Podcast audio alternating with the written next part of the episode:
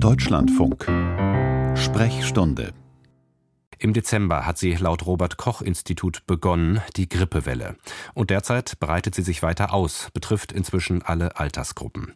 Die Ständige Impfkommission, kurz STIKO, empfiehlt allen Menschen über 60, sich gegen Influenza impfen zu lassen, ebenso zum Beispiel Personen mit Vorerkrankungen und medizinischem Personal und Kindern mit erhöhter gesundheitlicher Gefährdung infolge einer Grunderkrankung ab einem Alter von sechs Monaten. Ob auch eine generelle Grippeimpfempfehlung für Kinder sinnvoll wäre, darüber wird seit einiger Zeit gestritten. Über die kontroverse Debatte habe ich vor der Sendung mit Professorin Volke Brinkmann gesprochen. Sie leitet die Sektion Pädiatrische Pneumologie an der Klinik für Kinder- und Jugendmedizin des Universitätsklinikums Schleswig-Holstein. Meine erste Frage war, welche Influenza-Impfempfehlungen für Kinder gibt es eigentlich in anderen Ländern? Ja, es gibt ähm, schon in Europa durchaus unterschiedliche Empfehlungen. Es gibt ähm, einige Länder, die tatsächlich flächendeckend eine Impfung für die Kinder empfehlen. Es gibt aber auch andere wie Deutschland, die das eben differenzierter sehen. Impfungen für vorerkrankte Kinder sehen eigentlich alle Länder in Europa auch vor. Wie sieht es denn mit dem Nutzen aus? Also wie viele Kinder erkranken schwer, schwerer an Grippe und inwiefern kann eine Impfung das verhindern?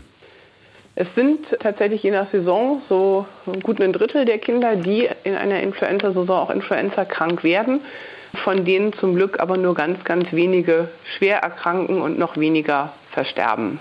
Die Influenza-Impfung ist ähm, leider insgesamt nicht ganz so wirksam wie zum Beispiel die Covid-Impfungen. Und je nach Saison und wie gut man den Impfstoff darauf hat anpassen können, liegt die Wirksamkeit so zwischen 20 und 60 Prozent. Das klingt jetzt erstmal nicht so viel, heißt aber trotzdem natürlich bei einer großen Erkrankungszahl, dass man die Wahrscheinlichkeit senken kann und dass man natürlich auch schwere Verläufe verhindern kann. Im Zuge der aktuellen Influenza-Saison in Deutschland hat der Berufsverband der Kinder- und Jugendärzte jetzt eine Grippeimpfung für alle Kinder empfohlen. Ist das eine Reaktion auch auf die doch ausgeprägte Grippesaison in Australien im Sommer 2023, in der ja Kleinkinder bis neun Jahre besonders betroffen waren? Mhm. Ich denke schon, das, was wir jetzt im Moment sehen, ja auch bei vielen anderen Erregern, ist, dass durch die Pandemie der Immunschutz gegen viele Erreger, zum Beispiel RSV, aber eben auch Influenza, sich nicht so gut aufgebaut hat und man deshalb davon ausgehen muss, dass in dieser Saison, wenn jetzt eine Influenza-Welle kommt, doch mehr Kinder erkranken und dann natürlich anteilig auch mehr Kinder schwer erkranken. Der Berufsverband argumentiert, auch gesunde Kinder seien sehr oft Überträger der Viren. Ziel müsse sein, die Ausbreitung der Viren durch Impfung zu verhindern und damit die Krankheitslast für alle zu mindern. Das heißt, eine Impfung auch für die Herdenimmunität, beziehungsweise nicht oder nicht nur zum Schutz der Kinder selbst? Das ist ja so ein bisschen auch ähm, äh, der Ansatz zum Beispiel bei ähm, den SARS-CoV-2-Impfungen gewesen, dass man sagt, man schützt nicht nur den Einzelnen, der geimpft wird, sondern schützt eben auch die Umgebung. Und das ist etwas, was aber auch sich in der STIKO-Empfehlung ja durchaus wiederfindet, dass man sagt, wenn jemand in einem Haushalt mit zum Beispiel einer besonders gefährdeten Person lebt, dann soll derjenige, diejenige sich eben auch großzügig impfen lassen. Und so kann man das natürlich in gewissem Maß auch auf die Kinder übertragen. Jetzt sagt äh, beispielsweise der Mediziner Fred Zepp, auch Mitglied der STIKO, mit den heute verfügbaren Influenza-Impfstoffen würde bei Kindern wahrscheinlich häufig nur eine Wirksamkeit um die 30 Prozent erreicht. Das haben Sie eben auch so eingeordnet, die Zahlen. Da seien auch einfach robuste Studien rar und vor diesem Hintergrund dann Impfungen von Kindern zu fordern oder einzuführen, um auch Erwachsene mitzuschützen, die sich eigentlich selbst gut oder besser schützen könnten durch eine Impfung. Das hält er zumindest für ein schwaches Argument. Ja, man muss natürlich ein bisschen unterscheiden. Es gibt ja immer Menschen, die sich nicht gut schützen können durch Impfungen. Das müssen gar nicht unbedingt nur Erwachsene sein, sondern einfach Immungeschwächte, bei denen der Impfschutz nicht aufgebaut werden kann.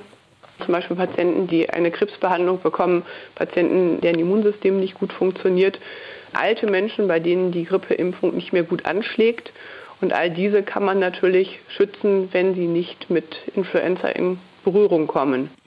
Ein weiteres äh, Argument gegen so eine allgemeine äh, Impfempfehlung bei Influenza für Kinder, das gebracht wird, ist, wenn die Impfstoffe nicht so effektiv wirken, die aktuellen. Und es kommt dann eben trotz Impfung zu vielen Infektionen.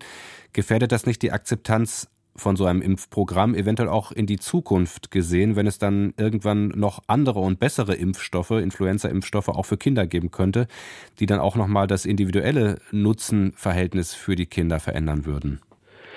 Ich denke, man kann und sollte das gut kommunizieren. Wir wissen ja nicht, wie gut die Wirksamkeit dieser Influenza-Impfung in diesem Jahr ist. Wir wissen aber, dass uns eine riesige Welle erwartet und wissen, dass, wie zum Beispiel in Australien, da viele, viele Kinder auch erkrankt sind und dass das Risiko zu erkranken, vielleicht die Kinder selbst schwer zu erkranken oder eben auch die Infektion weiterzugeben, auf jeden Fall geringer ist, wenn man sich impfen lässt. Und dass die Impfung gut verträglich ist und man deshalb wahrscheinlich gerade in dieser Saison mehr Nutzen als Schaden davon haben wird. Man muss dazu sagen, die STIKO sagt ja auch selbst, dass es keine Impfempfehlung gibt, ist auch kein Abraten von einer Impfung, beispielsweise jetzt bei Influenza für Kinder. Nein, genau. Die STIKO empfiehlt ja die Impfung wirklich vor allen Dingen auf einer individuellen Basis. Deshalb ist sie da häufig auch ein bisschen zurückhaltender. Es kann aber durchaus sinnvoll sein, auch ohne die STIKO-Empfehlung zu impfen, eben auch entsprechend der Umgebungssituation. Da gibt es jetzt auch die Sichtweise, Stichwort Umgebungssituation, dass sich mit breitem Impfen bei Kindern auch die stationäre Versorgung angesichts von Pflegenotstand und Mangel an Kinderärztinnen und Ärzten entlasten ließe kann, sollte das ein Argument für die Impfung sein, dass sie ja sozusagen strukturelle Probleme im Gesundheitswesen ausgleicht? Sie haben schon gesagt, die STIKO schaut ja eigentlich auf den individuellen Nutzen einer Impfung. Das ist natürlich nicht die gewünschte Lösung, aber was wir gerade sehen und in den Erwachsenennotaufnahmen ist das angekommen, ist wieder eine Überlastung des Gesundheitssystems. Und was wir sehen in den Praxen, auch gerade schon jetzt in den Kinderarztpraxen, ist auch, dass die Versorgung dort an ihre Grenzen stößt. Und natürlich ist es für alle besser, wenn weniger krank werden. Das ist nicht die Kur für das Gesundheitssystem, kann aber helfen, wenn einfach weniger erkranken, weniger ärztliche Hilfe dann auch brauchen. Jetzt haben wir einige Argumente durchgesprochen. Wenn Sie es vor diesem Hintergrund nochmal zusammenfassen, was wäre Ihr Fazit zur aktuellen Debatte um das Impfen, die breite Impfempfehlung für Kinder, zumindest in diesem Jahr? Also in diesem Jahr würde ich denken, dass der Nutzen doch tatsächlich überwiegt, doch großzügiger zu impfen, als man es vielleicht auch in anderen Jahren machen würde, eben aufgrund der zu erwartenden größeren Influenza-Welle mit fehlender Immunität nach der Pandemie und damit der Möglichkeit, doch ähm, viele, viele Erkrankungsfälle und vor allen Dingen auch einige schwere zu verhindern, bei den Kindern und bei den Erwachsenen. Eine solche ähm, ja auch Situationsbeobachtung muss sich aber nicht unbedingt jetzt in einer Empfehlung der STIKO widerspiegeln. Wenn wir zum Schluss noch auf die ganz kleinen Kinder schauen, gesunde Säuglinge können im ersten Lebenshalbjahr durch eine Influenza-Impfung der Mutter während der Schwangerschaft geschützt werden, der sogenannte Nestschutz. Und da gibt es für Schwangere auch eine Impfempfehlung der STIKO. Ja, die Impfempfehlung der Schwangeren ist ja zum einen sinnvoll, weil es die Schwangeren selbst vor einer Infektion schützt, die ja zu denen gehören, die doch ein höheres Risiko auch für schwerere Verläufe haben. Und zum anderen schützen sie eben durch die Antikörper, die sie dann bilden, auch ihr dann noch ungeborenes Kind, was dann eben auch für den Rest der Influenza-Saison noch mit Antikörpern, die es vor der Geburt bekommen hat, geschützt ist. Sollten alle Kinder gegen Grippe geimpft werden? Einschätzungen dazu waren das von Volke Brinkmann vom Universitätsklinikum Schleswig-Holstein.